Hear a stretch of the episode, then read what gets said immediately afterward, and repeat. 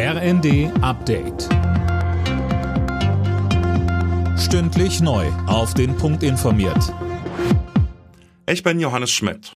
Gefrierender Regen, Glatteis und Schneefälle haben weite Teile Deutschlands lahmgelegt. Sowohl auf den Straßen als auch auf den Schienen und in der Luft ging praktisch nichts mehr. Finn Rebesell. Von NRW bis Bayern und Sachsen meldete die Polizei hunderte Glätteunfälle. Teilweise mussten sogar Autobahnen wegen eines dicken Eispanzers auf der Fahrbahn gesperrt werden.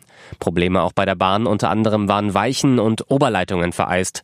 Und der Frankfurter Flughafen stoppte vorübergehend alle Starts, weil die Maschinen nicht mehr enteist werden konnten. Auch am Morgen wird noch mit Problemen gerechnet. Die Lage soll sich dann aber langsam beruhigen. Der Bundestag hat in einer hitzigen Debatte über die Lage der Landwirtschaft in Deutschland diskutiert.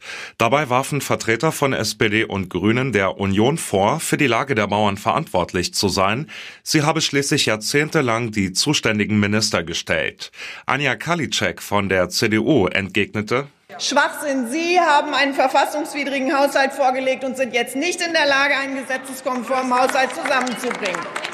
Sie müssen Prioritäten setzen für ein Land, das seine Leistungsträger wirklich wieder schätzt. Ein weiterer Programmpunkt im Bundestag. Die Abgeordneten haben des verstorbenen CDU-Politikers Wolfgang Schäuble gedacht. Bundestagspräsidentin Baas sagte. In einem seiner letzten Interviews sagte Wolfgang Schäuble, Abgeordneter zu sein, das ist ein großes Privileg. Ich spreche sicher für das ganze Haus, wenn ich sage, es war ein Privileg, Wolfgang Schäuble als Kollegen erlebt zu haben. Er wird uns fehlen.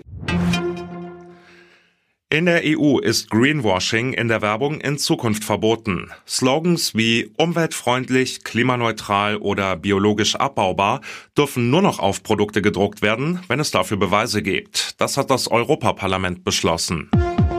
Alle Nachrichten auf rnd.de